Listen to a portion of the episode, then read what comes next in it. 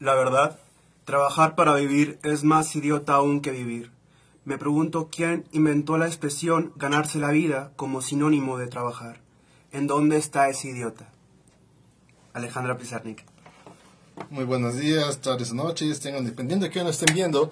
Bienvenidos a un programa más, a una emisión más de Al Aire, un programa de la revista Colibrí. Mi nombre es Cristian García y hoy no hay nadie a mi lado, qué triste. Hoy traigo aquí a un especialista, hoy traigo aquí un invitado muy especial y aparte es un programa muy especial porque traemos público invitado aquí, Onóforo. Bien, ya decimos, vamos en producción, como saben ahora. Tenemos muchas- a las chicas de- tenemos a las de chicas de- como Podcast. pues, Keva Podcast, tenemos a. Media Vera Producciones acá atrás. Entonces ya en algún punto estaremos platicando con ellas precisamente de literatura, ya saben, alguna otra cosita. Pero por lo mientras, hoy regresamos después de otros 15 días, ya ahora sí prometo que va a ser semanalmente esto. Ahora sí.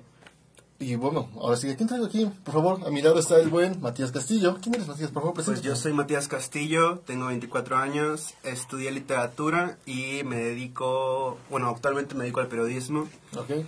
Y hoy vengo, bueno, Para- me invitaron para ah. hablar de un tema muy especial que es los diarios dentro de la literatura. Ok, perfecto. Cuéntanos un poco, ¿cuáles son tus líneas de... no editorial, tus líneas de investigación? ¿A qué te estás dedicando? Pues actualmente yo me ¿Qué te dedico, late me literatura? late ahora sí que los, los diarios, los diarios de escritor, todo lo que tenga, se relacione como que el género autobiográfico es lo que me interesa a mí. ¿Qué autobiográfico? ¿Qué- ¿Cómo decidiste estudiar literatura, Matías? Cuéntanos. La- Oye, la- debes ser invitado. La favor, pregunta del millón, pues, em, me llamaba mucho la atención sobre todo lo del lenguaje. Y pues nada, heme aquí. ¿Y por qué no fuiste lingüista? No, no fui lingüista porque creo que se me facilita más como la redacción y el, el hecho de supervisar que un texto cuente con los elementos para que tenga sentido. Es lo que me llama la atención. Perfecto, y es pues. lo que hago ahora. Pues ahora bien, aquí tenemos otra experiencia más. Ya recuerden, tenemos varios programas donde hablamos precisamente. Hay uno en específico que no recuerdo el número, que es donde platicamos acerca, con invitado igual, invitada, donde platicamos acerca de cómo terminamos estudiando literatura. Entonces, para todos aquellos que tengan miedo de estudiar algo de humanidades, ¿se van a morir de hambre? Muy probablemente sí, pero serán felices. O al Y van- menos eso pienso. Y van a aprender mucho. Van a aprender mucho, van a conocer muchas cosas, como el día de hoy, ¿no? Ya ustedes se dan cuenta, tenemos ya 35 programas, o sea, no es nada fácil, ¿no? Y, pero mira, estamos felices, estamos contentos, ¿no? Ajá, pues sí. Estamos divirtiéndonos, eso es importante. Pero bueno, como ustedes saben, y pues gracias a todos ustedes, a pesar de que han sido 15 días un poquito, mm, yo diría desastrosos, un poco tranquilos, diría yo, en cuanto a la revista, se dan cuenta, pues seguimos publicando día a día, ¿no? Y a pesar de que no hubo programa, ahora sí, hemos estado publicando como todos los días, todos los días hay contenido nuevo en colibri, arroba, ah no, ahora yo estoy como, ay Dios mío, qué bueno que no están aquí ni Lili ni Julio porque ya me harían burla. Ajá, por. Eh, siempre, me- que siempre te equivocas. Siempre se equivocan, no, siempre se equivocan, yo siempre en ese sitio. Pero bueno, estamos publicando todos los días en colibri.com, ya no es punto .wordpress, colibri.com. Todos estamos publicando trabajos, todos hay contenido nuevo. Y en esta ocasión precisamente ustedes pueden seguir mandando sus colaboraciones al correo revistacolibri.gmail.com. Entonces, voy a contarles un poquito de lo que hemos estado trabajando estos últimos 15 días porque, como siempre, agradecemos muchísimo todos sus textos. Recuerden, no solamente aceptamos textos escritos, como son cuento, poesía, novela, minificción, poemarios, etc. También aceptamos trabajos como fotografía, este, dibujo, ilustración y ahora también aceptamos audios. Por favor, cuando manden sus audios para al aire, chequen que estén en buena calidad, que se escuchan bien, porque luego mandan unos que, o sea, están chidos, pero no se entienden mucho, ¿no? Entonces, chequen bien eso, que no haya ruido de fondo y en formato MP3 MP4, al mismo correo. Entonces, comenzamos esta semana trabajando un poquito de poesía, porque siempre son buenos para la poesía. Luis Adriana Ortiz Ángeles nos escribió Tú, un bonito poema para todos aquellos que están enamorados, entonces por favor vayan a revisarlo. Eh, ¿Les gusta la, ¿Te gusta la poesía? Me encanta la poesía. ¿Qué Vivo, vivo por la poesía. A ver, a ver, ¿tú qué nos recomiendas para todos aquellos que empiezan a escribir poesía? ¿Qué, qué les recomiendo empezar a leer? No sé, yo creo que, que empezaran leyendo por lo que les interesa. Pero luego será que copias el estilo de, Sí, de las personas que empiezas a leer. Pero digo, por algo se tiene que empezar. Ok, me, me parece muy bien. Y todos quieren escribir poesía, pues ahí tienen aquí. Pues ustedes no lo saben, Matías también es poeta y también escribe. Entonces, pues ahí, ahí tendremos. En algún momento espero que puedas deleitarnos con un poco de tus haikus. En algún momento traeré mis poemas a este show. Mi show. El día de hoy es tu show, amigo. Entonces, por favor, aplausos en el set para Matías Castillo, por favor. Aclaro, nada de eso es grabado, todo está ocurriendo en vivo, así que por favor pongan aquí comentarios. Todo es en vivo, ¿Cuáles todo son sus poemas favoritos? Posteriormente tuvimos una nueva entrega de No la Singa, esa columna de Karen donde hablamos de literatura africana, llamada En el Día Cero de Crisis Hídrica y Literatura Africana Muy Actual. buena la- Muy buena esta columna e igual es muy interesante que se haya tomado temas de actualidad como por ejemplo son los cambios climáticos, los problemas climáticos con la literatura africana. Entonces vayan a revisarla. Posteriormente tuvimos un cuento de uno de los clásicos de acá de Colibrí, uno de los autores ya consagrados, Juan Luis Henares con La Casa del Ojo Rojo, nos escribió desde Argentina. Entonces, este cuento estuvo en lo personal, me gustó mucho. Si les late esta zona como de misterio, estas series como que ahorita están en boga, ¿no? Como estos bosques misteriosos con asesinos y este tipo de cuestiones. Entonces, este te va a parecer. ¿De qué te late este tipo de cuentos? ¿Te laten cuentos de misterio? ¿No te laten? Sí, me gustan mucho. Sobre todo, aprovecho este, este breve espacio para hablar de La Nahuala Podcast, un podcast que está Ah, por cierto. salir. Cierto, que sí. se relaciona mucho con el tema por si les interesa, todo lo de relacionado con los fantasmas y lo sombrío. Para que vayan y nos sigan. Muy pronto estaremos liberando los, los primeros episodios de nuestro programa. Exactamente, sí, pequeño espacio publicitario. Acá Matías Castillo estará. ah, Tú también, tú ah, también. Les iba a decir, ok, no quería que sonara tan así, pero sí, ok. Mati, otra conocida de aquí de al aire que ustedes conocen bien, Lili, y yo estamos próximamente sacando un bonito podcast llamado La Nahuala Podcast, así nos pueden encontrar en todas las redes sociales, en donde les estaremos dando voz, a, no les estaremos dando voz, sino que estaremos dando el micrófono a ustedes, porque la idea es que ustedes nos cuenten sus historias de terror, todo lo que les ha pasado, eh, será con temática, ¿no? Entonces, esta semana estamos con temática de bruja, vayan a seguirnos. Si les ha pasado algo con alguna bruja, tienen alguna historia, escriban en los comentarios. Y si es la seleccionada, nos estaremos poniendo en contacto con ustedes para que podamos llamarles y nos cuenten su historia, ¿no? Recuerden, eso sucede gracias a Mediavera Producciones. Muchísimas gracias aquí al equipo de producción, al staff, que nos está apoyando. Entonces, igual aquí vayan a seguirnos, estarán sacando mucho contenido. De igual manera, próximamente se vienen ahorita nuevos contenidos. Mañana sale el proyecto Tiburón Sin Parte 2, que es unas entrevistas con varios personajes que van a estar ahí vendiendo su idea, ¿no? Esta semana sale el de De qué va podcast, aquí. Unas chicas muy energéticas que nos estarán compartiendo temas que saben y otros que no tanto. Nos traen desde todos los punto contenidos más recientes. Exactamente, todo desde su punto de vista, ¿no? Entonces síganlas en De Qué Va Podcast. Pero bueno, continuamos antes de que me vaya la onda y empiece a platicar otras cosas como siempre.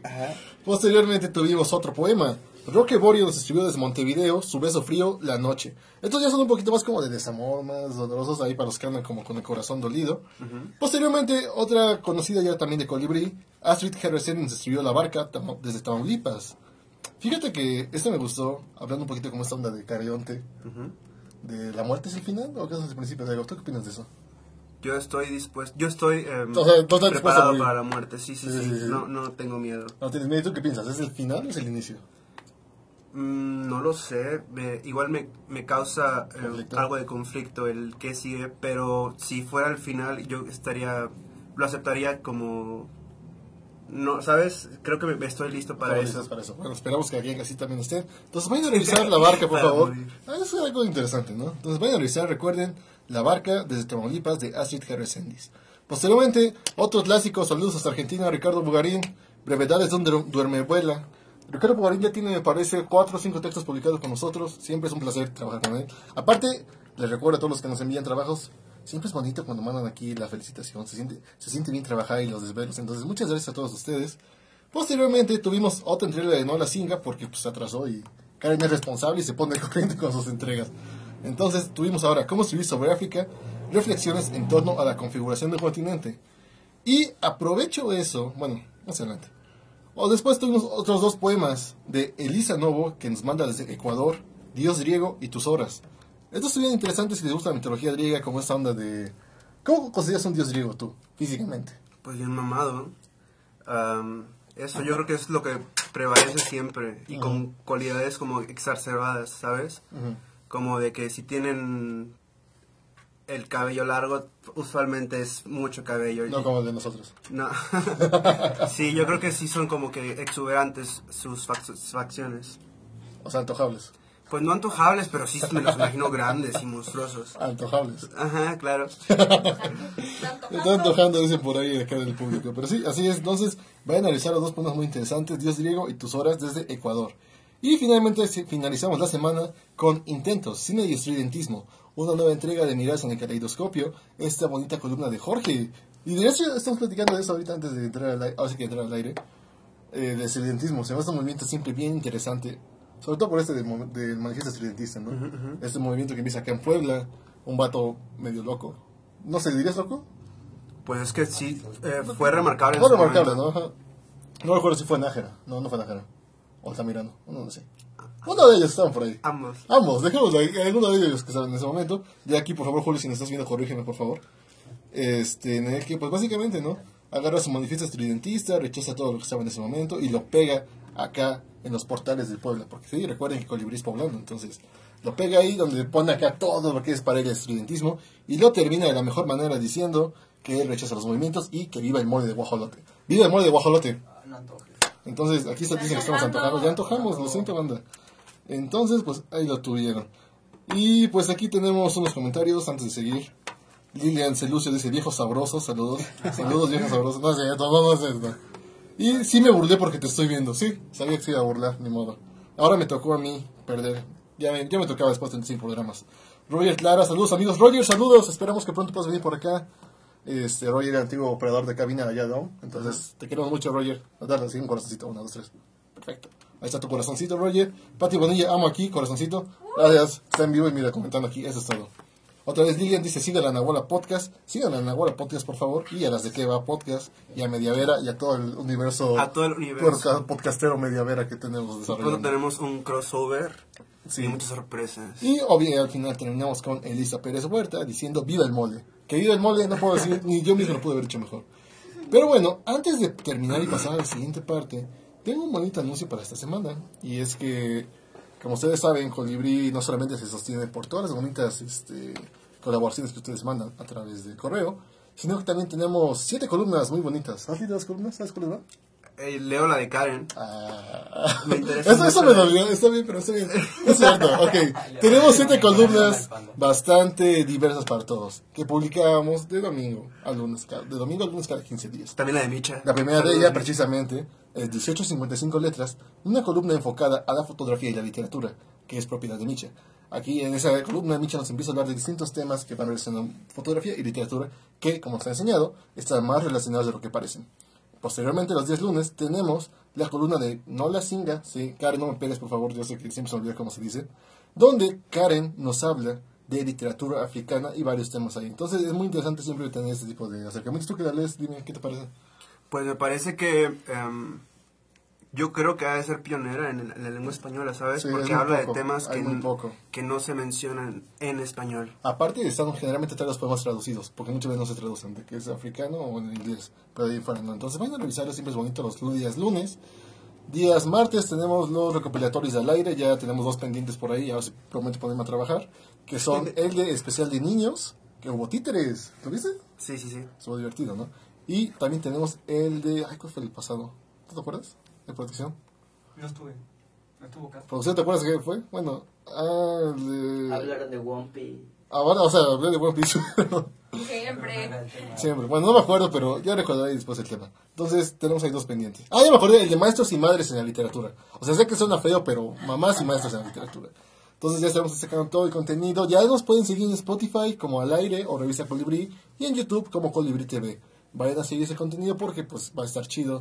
Traeremos muchas sorpresas, no solamente los podcasts, se vienen cápsulas, se vienen varias cositas que ni siquiera el equipo de Mediavera conoce. Entonces, Confirmo. confirmo. Confirmamos. Ah, ya, ya tendremos nuestra junta sobre eso, pero bueno. Días miércoles tenemos Miradas en el Caleidoscopio. Esta bonita columna de Jorge donde nos habla acerca de polémicas en la literatura. Ya tenemos números acerca de Lolita, tenemos acerca del número de American Deer, de la representación. Entonces, creo que es de las más interesantes. Todo el literario contenido está lo muy trae cañón. Jorge. Entonces, aquí si quieren conocer un poco del cotilleo que hay detrás de estos temas, por favor vayan a revisarlo. Día jueves, una clásica acá de la revista Hachidori, ese bonito columna donde hablamos de literatura asiática y todo lo que tenga que ver. De mi hermana la De mi hermana ya, saludos allá, esperamos que estén bien, sí, ya, ya saben que es acá cabeza. Entonces, clásico antes era semanal, ahora se volvió quincenal, días jueves. Días viernes, letras y sonidos, esta columna de su servidor donde platicamos de música y literatura. Obviamente hemos tenido contenido, pero ahora sí ya. El último que sacamos fue el de... Por quien toque las campanas, no me acuerdo.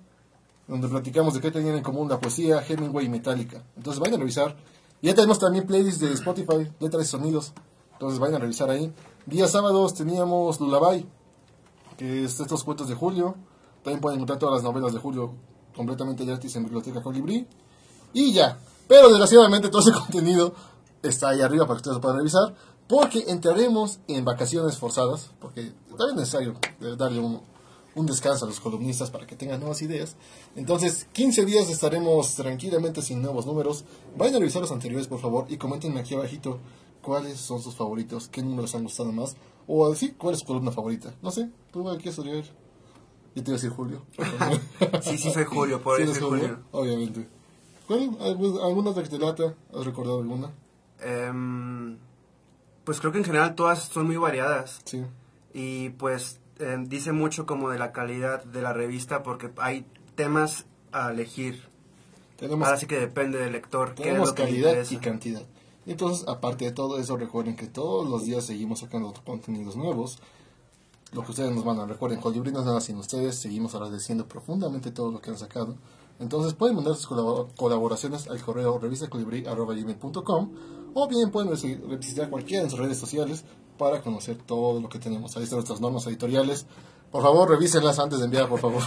¿Por qué? ¿Por qué haces hincapié en eso? Porque Cuéntame qué les mandan o qué. es que mandan cosas que no Las deben. nudes. No, no, no, no, claro que no. Somos una revista seria de literatura trabajando por la difusión Seriedad. artística y literaria.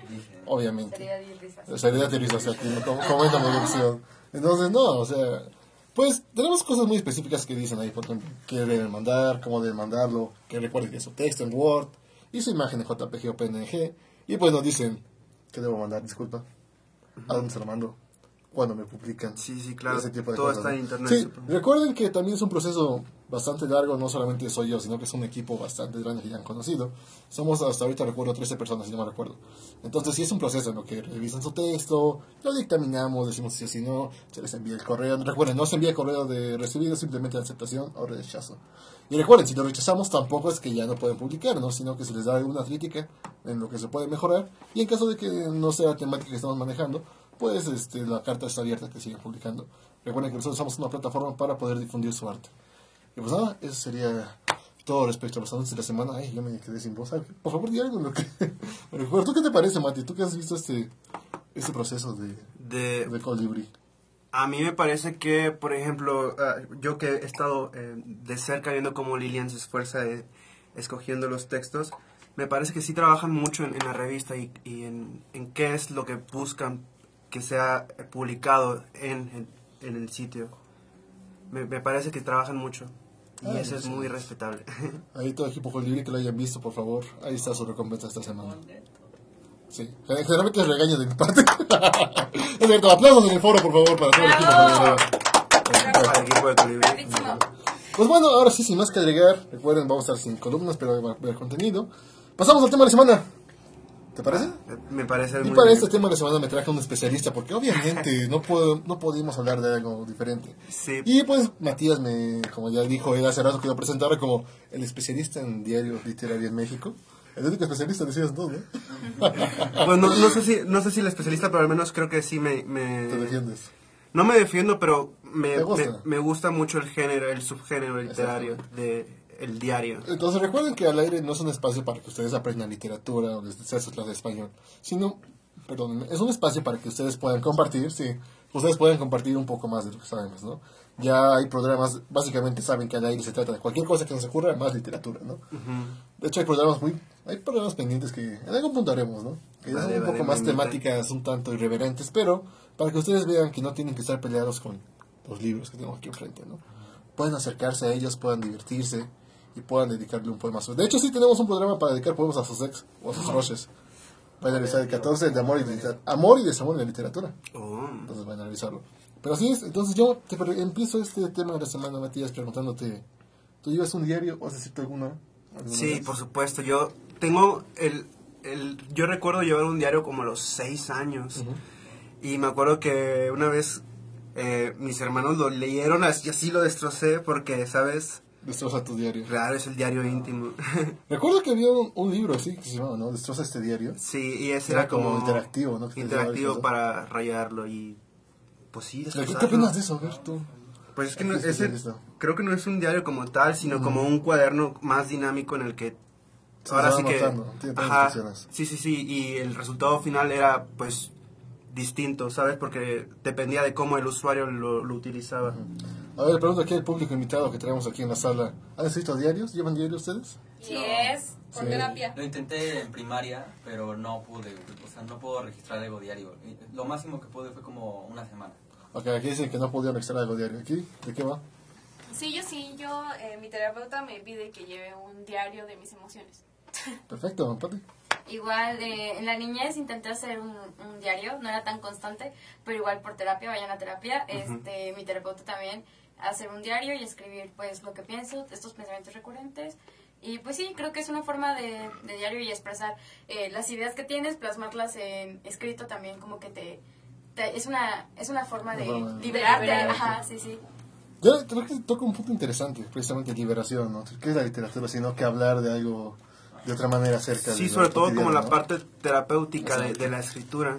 Tú que eres especialista en diario, en diario íntimo, precisamente, cuéntame un poquito más acerca de esto.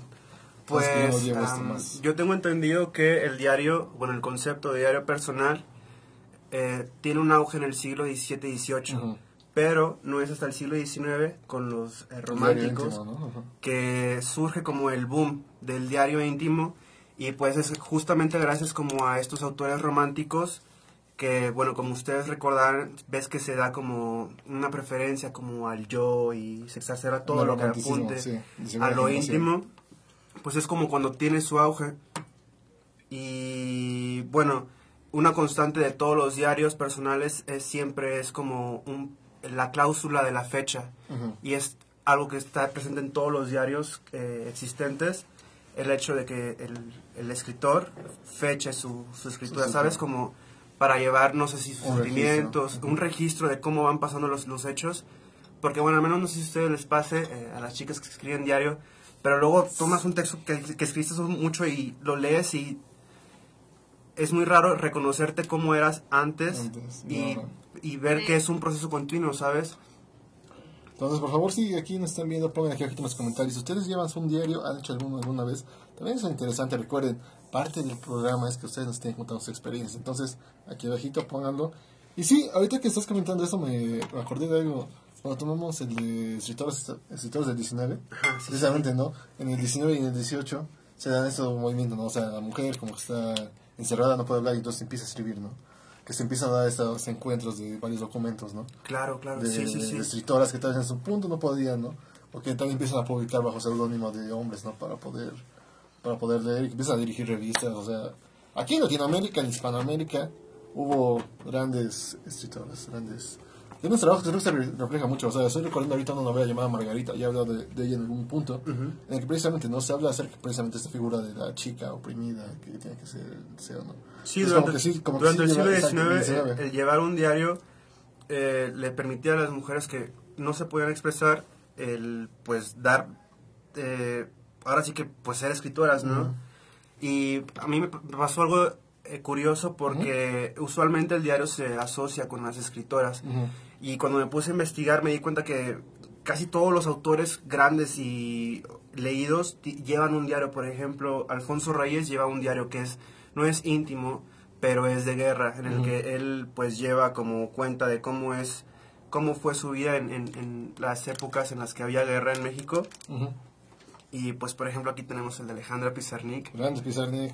que es, bueno, yo creo que es uno de los más emblemáticos del siglo XX en Hispanoamérica. Perfecto, entonces antes de seguir con esto, vamos a ver un poquito de comentarios. Alguien fijó el comentario de Lili. Le va- les va a tocar pama al rato, pero ya hablaremos de eso. Loli Ramos dice: Yo sí tengo mi diario desde mi adolescencia y todavía lo escribo. Eso es perfecto, saludos, jefa. bueno. Sí, mi, mi jefa siempre apoyándonos. Perfecto. y Elodie Marrón dice: Saludos, chicos. Saludos, Elo. Saludos. Cristina Montiel dice: Saludos, saludos. Entonces, sí, por favor, siguen comentando aquí si llevan sus diarios. Pero ahorita que mencionas eso, me acordé de algo muy interesante, ¿no? Esta parte de. ¿Te acuerdas del espacio propio, del cuarto propio de la mujer en el 19? Sí, sí, sí. Como este espacio propio, este espacio íntimo para poder escribir. Claro, dicen que, bueno, Virginia Woolf decía que Una mujer debe tener su propio cuarto, cuarto ¿no? propio y dinero para poder escribir. Y bueno, sobre todo el, el diario me llamó mucho la atención porque me di cuenta que como es, es un texto fronterizo que se ca- caracteriza porque puede haber, eh, dentro del mismo tiempo, puede haber crónicas, Cuento, puede haber poesía, cuento, puede haber sí. poesía. Y yo creo que los autores se decidieron justamente porque es un espacio privado en el que, o sea, no es una novela ni un cuento que va a ser publicado, es un texto que De tú llevas vivencias. de tus vivencias y sobre todo eh, se abre a la posibilidad de la experimentación textual. Y eso es algo muy importante para cualquier persona que quiera ser escritor, yo creo. El hecho de, pues, tú poder ser tu propio crítico y decir, vale, eh, eh, la semana pasada escribí esto que tal vez no es muy bueno, pero hoy tengo esto que, que ¿no? mejoró más o menos. Fíjate que ahorita retomando Julio en algún programa recuerdo que hablábamos de Fernando Pessoa y sus ciento y tantas voces. Pessoa tenía un diario. Precisamente donde también como que estuve investigando un poquito porque no podía quedar mal frente al mayor exponente de diario íntimo en México, ¿no? Entonces precisamente me llamó la atención que pues estaba haciendo este escritor tan multifacético, ¿no? Que decían que tenía 100 voces que todos escribían diferente, ¿no? Que incluso ves que decían varios autores, ¿no? Que es difícil realmente dis- discernir que es el mismo autor, tomando en cuenta que toma varios alter egos. Sí. Entonces me hace bien interesante que Pessoa también tenga un diario y donde también lo maneje de diferentes formas, ¿no? Diferentes voces. ¿Sabes? A mí, eso. un diario que me llamó mucho la atención fue el de Anaïs Nin. Esta autora que justamente se caracteriza porque son varios volúmenes, pero hay, hay uno que se llama Incesto, que es totalmente dedicado.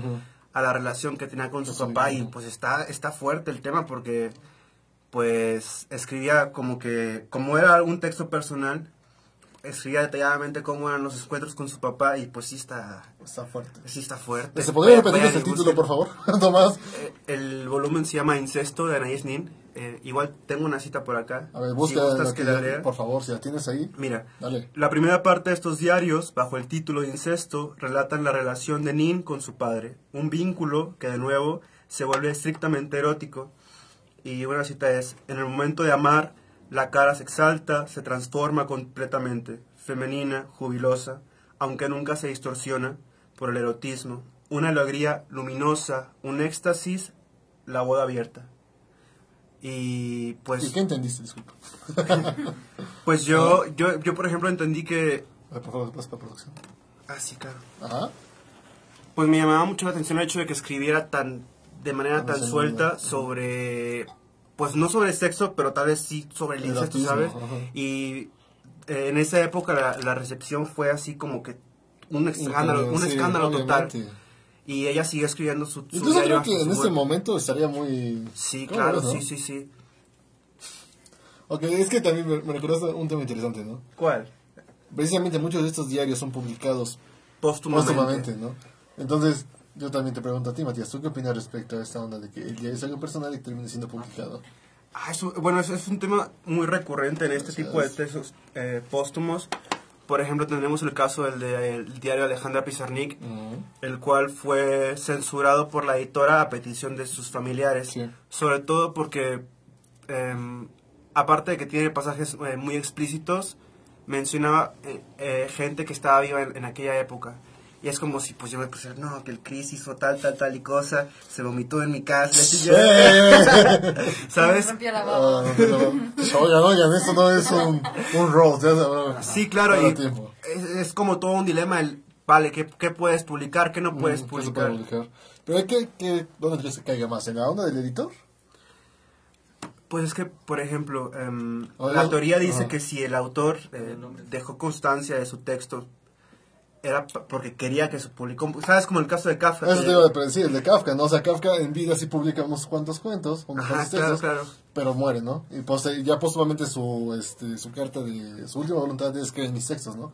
Y aquí es donde su, su íntimo amigo precisamente dice, no, este Sí, es como yo voy, si voy yo contigo y mi diario cargado, cargado de secretos, te digo, ten, pero no lo publiques. ¿Sabes? O sea, siempre. No lo voy a hay- pu- no, obviamente no a obviamente no lo vas a publicar, claro, pero no. yo creo que hay una Pero lo pueden encontrar en una biblioteca Colibrí completamente gratis y editado, por cierto, editado sin censura. sin censura. Igual ya voy a estar muerta, así que no hay problema. Es un diario erótico. Sí, sí, sí, todo- todos los contenidos eróticos ahí los van a encontrar. Todos los chismes ahí, ya sabes, no, por eso traje a Matías, o sea, ustedes salen aquí muy tranquilo, pero es acá un- una fuerza de la naturaleza, ¿o no? Claro. Claro, pero bueno, entonces, pero, bueno, retomando, retomando esta onda, ¿no? Precisamente de lo publicable y no publicable, creo que es un- una controversia, ¿no? Es una controversia porque, por ejemplo, aquí al menos am, los nombres salen con la- una letra mayúscula. Ajá. Y pues yo creo que si eres allegado podrías rastrear de, de quién se está hablando, porque pues em, al menos Pizarnik eh, se relacionaba con mucha gente que era importante dentro del contexto argentino literario de esa época. Digo, aparte también pues todos sabemos, no, no es este sorpresa, ni entre voces, que mucho de la literatura contemporánea y no tan contemporánea pues se debe a el cotilleo, el chismecismo. Sí, claro. eh, por cierto, si les gusta el chisme, deberían entrar a estudiar literatura porque de eso se trata, ¿no? Se enteran de muchas Se enteran de cosas. muchas cosas que tú dices, Dios mío, Sí, sí, ¿cómo es sí, posible sí, sí. esto? ¿Cómo es que posible que tal autor que jamás se me habría ocurrido estuvo con ese, no? Es algo de Rimbaud. Eh, Por ejemplo, lo de Rambo. Rimbaud, Rambo, Rimbaud, tú que, a ver. Rambo. Rambo, tú que. tú Yo, que digo Rambo. Rambo. ¿Es Pero pues si dicen Rambo? Rimbado, digan Rimbado. Aquí Rambo. no se les juzga. Yo digo Rambo. Rambo. Ok. Este cotilleo de Rambo, todo este cotilleo. ¿Dónde hay más cotilleo? ¿En En la, en, la col- en la columna de Jorge. en la columna de Jorge van a que si lo vayan a revisar este, miras en el calendoscopio todos los días miércoles, recuerden. Entonces sí, pues como estamos platicando, pues te digo, hay, hay cosas bien interesantes en ese punto, ¿no? Sí, sí, sí. Y precisamente esta onda de, de cómo rastrear, ¿no? Creo que también eso es algo, no lo sé. Pues, por ejemplo, el caso de estos cuadernos, em, tengo entendido que cuando muere se los llevaron hacia la casa de, de Cortázar y ahí estuvieron como que guardados por mucho tiempo. Ya hasta que eh, la editora Ana Bechu como que los ordenó, los, los les puso. ¿sabes? Como... eh, pues ahora sí que eran muchos papeles sueltos y libretas. Y ella, pues, el trabajo de la editora es juntar los textos, ver que tengan coherencia. Y es algo muy complicado, sí. claro. Igual porque, por ejemplo, bueno, eh, se toman en cuenta, tienes que empezar a darle un sentido, ¿no? Ajá, Tú sí, como sí, sí. editor y pues es imitar una voz que no es la tuya, no es la voz ajena. Esto ya platicamos alguna vez de darle voz a- al otro, ¿no? Entonces también creo que es algo bien interesante porque al final, al final de cuentas estás creando un texto ajeno, no eres tú escribiendo. Sí, Aunque sobre todo cu- de... cuando el autor ya no está, que, o sea, Exacto. ¿qué parámetros tomas para decir esto se publica, esto no se publica? Es muy interesante. Exacto. Es un debate de nunca acabar. No acabaríamos el programa ahorita. si- No importa, si tenemos tiempo. Por si no lo saben, hoy es especial de toda la noche, entonces manden ustedes aquí sus colaboraciones. Con las de Queda Podcast. Sí, ellas entran, Bueno, ellas entran a la siguiente hora, ahorita entran para hablar de cotilleo, de chismes y Ah, bueno, literatura. chismes eróticos. Y literatura. Vamos a ver un poquito de comentarios antes de poder continuar, Mati. Dice Karen Flores. Muchas gracias por tu palabra, Mati, corazoncito. Oh, es un placer lo que nos acompañes hoy en el aire y nos compartas todo lo Muchas que sabes. gracias, Karen. Karen, sabes, te amamos. ¡Bravo! Rams dice eso, ya lo sabemos cerca de Cristian. Sí, gracias. Y Amalia Paetla, saludos a mi nieto. ¡Ah, buena! Ay. ¡Qué bonito! Hoy te voy a ir a cuidar, lo siento. no es cierto, sí es cierto. Primero lo primero. Y Elodie dice, en el coli, el chisme es nuestra pasión. ¿Y sí? Obvio. Es, es un hecho. Ah, ya sabemos que la literatura... Sí, o sea, fuera, fuera de onda ya... Incluso el edificio tiene... Si el edificio pudiera hablar... Ujú, Si les hubiese puede No, hablar. todo lo que... Todo lo que se enterarían. Ya algún día haremos un programa especial. Lo, lo bueno chisme. que yo llevé un registro en mi diario de todo lo que pasó en el, en el coli. Tal vez no lo sepan ahorita, pero cuando me mueren. Ahí, Ahí va a salir. Uy, como que mañana no amanece. No es cierto. no, es Ah, cierto. no más. No es cierto, pero ahí para todos los compañeros de generación, ya cuando nos veamos sacaremos la lectura de todos los, De todos los. de todos los chismes, ya diremos sí o sí no. Sí, cierto o no es cierto, ya sabes, es broma.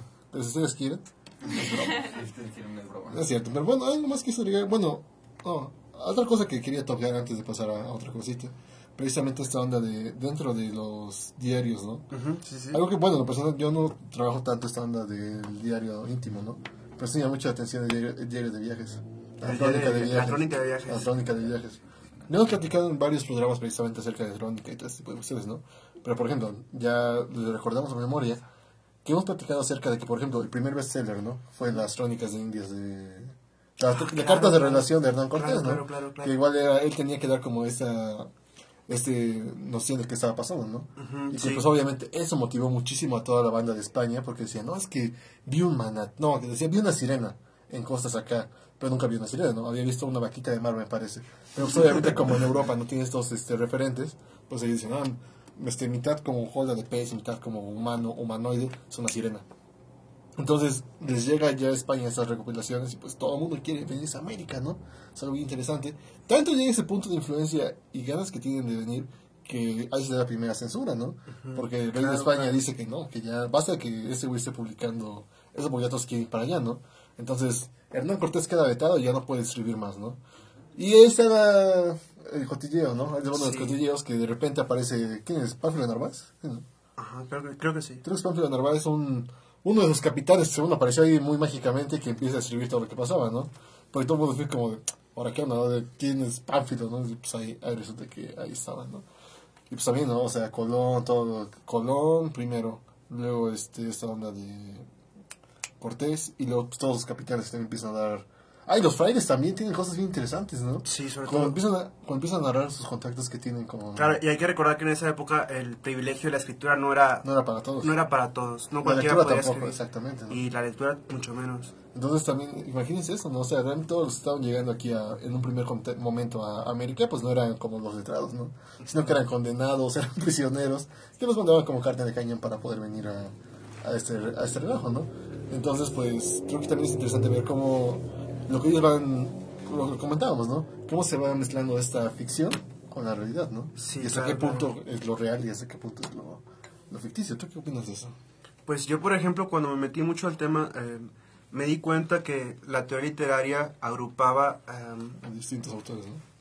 dentro del, del género autobiográfico la autobiografía, el diario, las cartas, eh, las crónicas de viaje, como si fueran parecidos, pero, ¿sabes? Yo creo que se rigen como que por sus propios elementos. Sus grados de literariedad, ¿no? Sí, no- pues no tanto los grados de, de literariedad, pero por ejemplo, mm, mm, las cartas, em, pues es, siguen moviéndose en el espacio eh, privado, Ujú. pero al final de cuentas eh, hay dos lectores y bueno, ya hasta que las publican.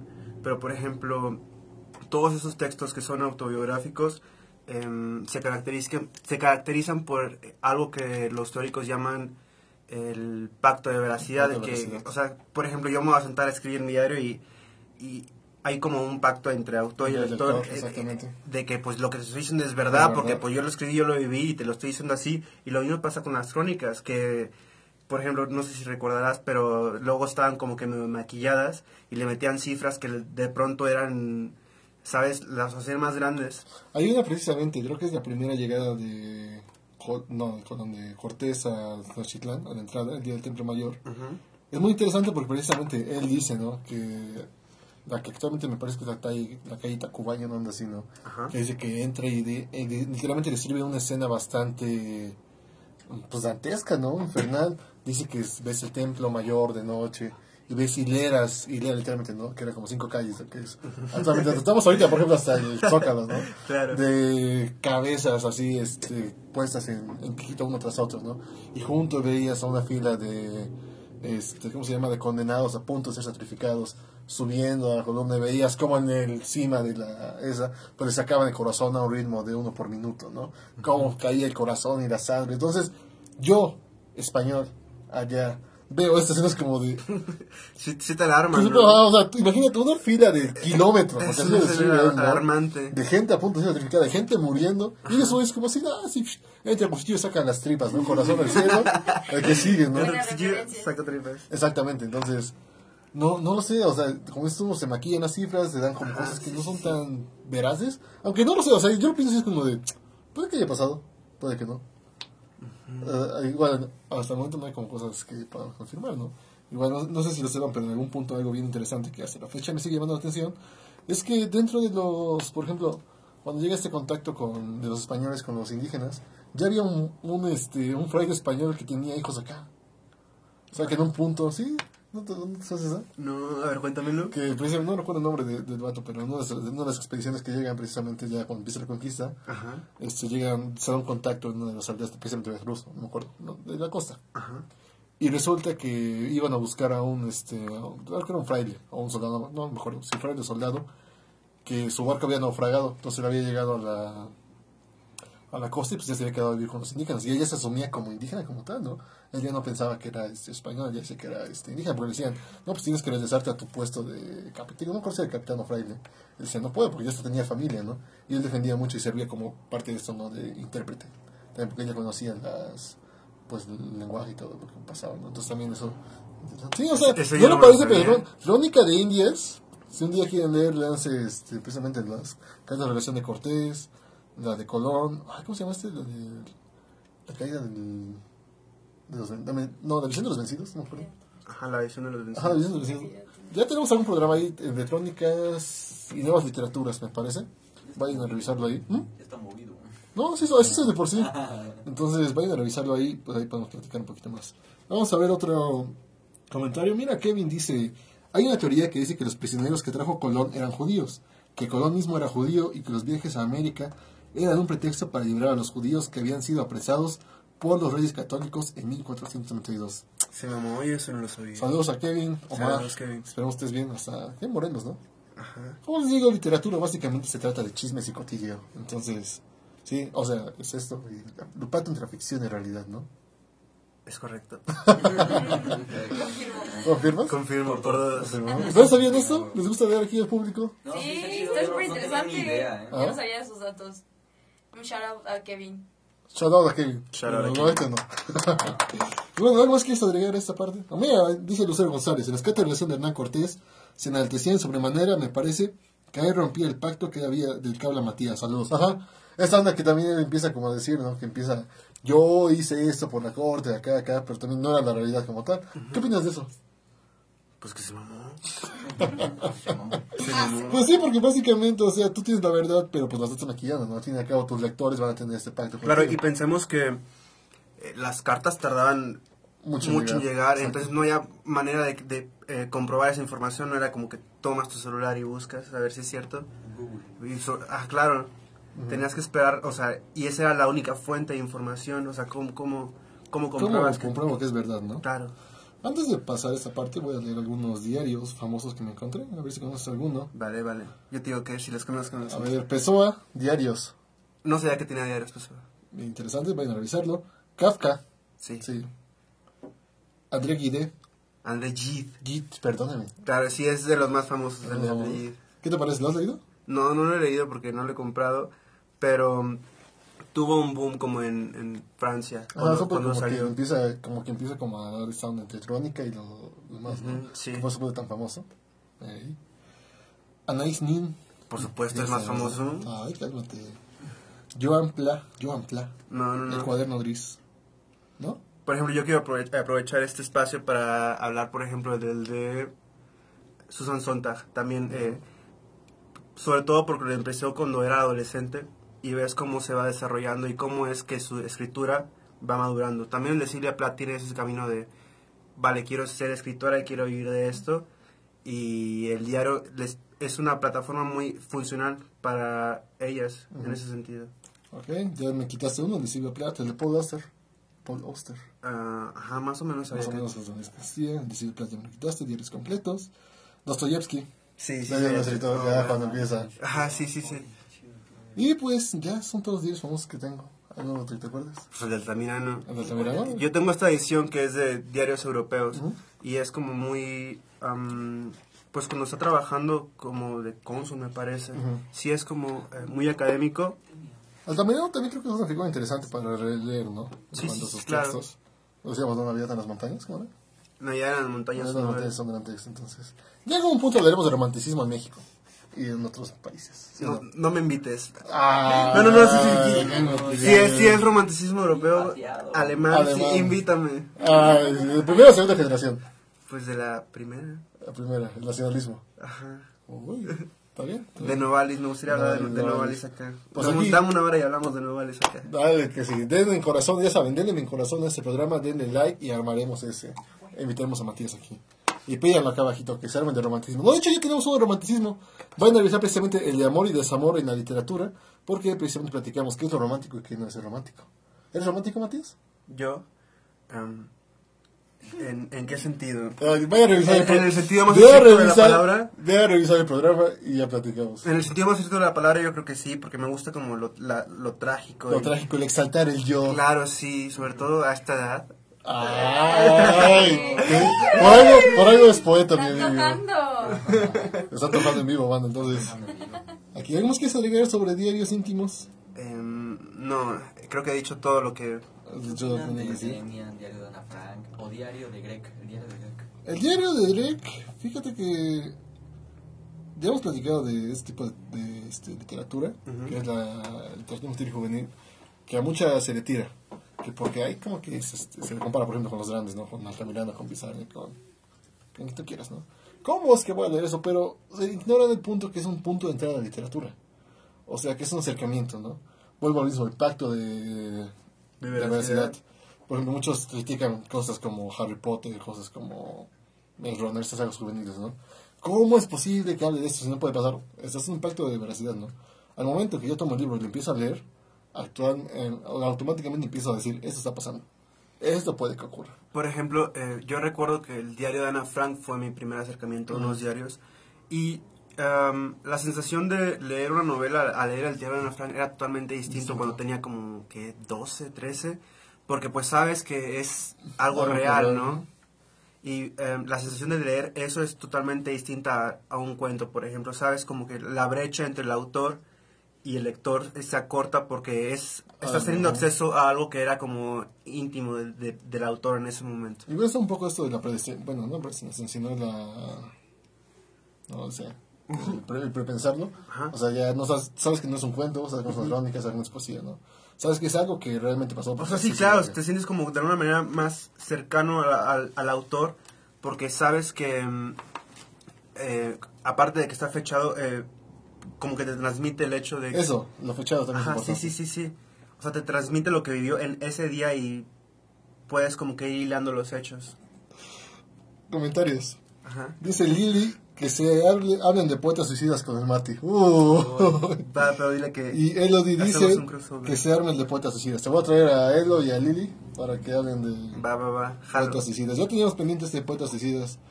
Me parece que en el de mujeres y literatura Ajá. En Latinoamérica ya hablan este, precisamente Elena y Elo un poquito de varios poemas. ¿De suicidio? Sí, precisamente de el de- ¿cómo se llama? Este, Llévame Mar, ¿no? ¿Sí? Ah, de Alfonsina Storni. Storni. De. Entonces sí, ya pronto hermanos el programa. Entonces, Pronto haremos un programa sobre el tema. sobre el tema. Entonces, ¿algo más que agregar, Yulis? Digo, este, Matis. Perdóname la costumbre. ¡Oh! La traición, perdóname. hermano. Saludos a Yulis. saludos a Yulis. Esperamos Lograr descansando. güey. Sí. Lo bueno es que sabe que no somos exclusivos. Eh, pues eh, nada, no, tengo nada que, que agregar al respecto. Perfecto. Entonces voy a agregar el sabías que antes de pasar al último. Vale, vale. Entonces, yo te pregunto, Matías, ¿sabías que en 1998 se supo que el diario publicado de Ana Frank no era la versión completa de su historia, sino que su padre, quien decidió publicarlo, dejó fuera cinco páginas que prefirió mantener secreto, pues se cree que en estas Ana destruyó la versión que tenían sus padres y su tormentosa relación. Sí, sí, sí tengo noticias de que eh, el diario de Ana Frank está algo censurado, sobre todo porque creo que tiene pasajes eh, en el que, bueno, no afirma nada, pero sí se vislumbra más o menos eh, como el comienzo de, de- De su, de su vida sexual, sí. Hay un pasaje que hace rato estaba buscando me llamó la atención, que creo que es de los más que causó polémica. Que creo que es donde empieza a descubrir su sexualidad precisamente, ¿no? Y dice que no entiende cómo un, un país tan pequeño puede, este, eh, creo que menciona un lápiz, ¿no? puede entrar, entrar un lápiz, puede salir un bebé, ¿no? Entonces como que es como, ay, hijos de puta, ¿no? o sea, que sea publicado eso, pues está muy, máquina. A su máquina. Entonces, pasa, si no más que agregar, cerramos esta parte y pasamos a la siguiente, ¿no? ¿Quieres recomendar algo? ¿Una biográfica? ¿Algún- Eh, sí, A ver, ¿de traigo, una- traigo unos datos de Anaís Nin. Dale. Eh, bueno, su nombre real es Ángela Anaís Juana Antolina Rosa Edelmira Nin Kummel, así. Para los cuates, a la Disney. Fue hija del pianista cubano-español Joaquín Nin y de una cantante de ópera cubano-danesa. Cuando la pequeña Anaís tenía 11 años, su padre la abandonó. ¿Por qué, por recomiendas leer a Disney? Ah, sobre todo yo creo por- porque se es en sus textos sí está muy latente como el, el hecho de documentar la vida Ujú. y de hablar pues yo sé sé que tenía la intención de ser leída como que por los otros pero pues no, no tenía nada de tapujo sabes Ujú. hablaba de, de los hechos tal y como ocurrían Perfecto. Y- ¿Alguna obra que recomiendes? pues sus diarios Diarios. A Disney. te recomiendo sus diarios Dale. Mi Romillete, ¿qué quieres recomendar? Aquí la... va re- eh, recomiendo también el diario de Alejandra Pizarnik por si algún día están aburridos no se van a aburrir son como mil y tanto de páginas ¿Cuántas, Un día, ¿no? ¿Cuántas las has releído? ¿Cuántas las has releído? Pues lo he leído lento, como, como es mi tema de tesis. Shout out por nuestro tema de tesis. Out, ese es el tema de tesis. Ya ahora sí, ahora sí planeamos, ahora sí retomando, ¿verdad? Sí, Saludos, papás, los amamos. eventualmente lo es. Sí, sí, pero bueno, ya. Mati, ha sido un placer tenerte aquí, esperamos... Gracias por invitarme. Cuando quieras, ya sabes que aquí es el espacio abierto. Esperamos tener algún punto ahora sí de poetas suicidas. El de Pizarnik, que también sabemos que te encanta hablar de Pizarnik. Podemos hablar de sus textos menos conocidos como Las Cartas. Dale, cuando quieras. Entonces, vamos a ver si hay comentarios porque siempre me echan en cara que. porque no leo comentarios antes de acabar el programa.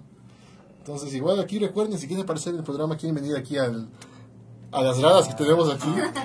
Entonces, A las hordas de público. al gran- al gran foro Al gran de foro, al gran foro, de, dos. foro 2 de Mediavera, porque en, el uno ahorita están grabando la Nahuatl, entonces este, Sí, no, no se puede. Pero bueno, me parece que ya no hay comentarios nuevos, entonces ni modo. A ver si se lo perdí, ¿no? Entonces, sin nada más que agregar, muchas gracias a todos por seguirnos viendo. Recuerden seguir mandando sus textos al correo revistacolibri.com con doble L y con H intermedia, a la página colibri.com. Y pues nada, sigan nuestras redes sociales. La próxima semana traemos un nuevo compilado que va a estar muy bueno, no les voy a dar spoilers, pero junio, vamos a hablar de esto. junio es un mes conocido por algo, solamente voy a decir eso. Vayan preparando sus textos, por favor. Y la referencia. Y pues nada, igual habrá, ya saben, cuento, poesía, audiovisuales, Diario. diarios, vayan preparando sus textos. Entonces, sin nada más que agregar, mi nombre es Cristian García, Soy Matías Castillo. y nos vemos Lulis. a las Jolis Lulis y nos vemos a la siguiente. Bye bye. Adiós.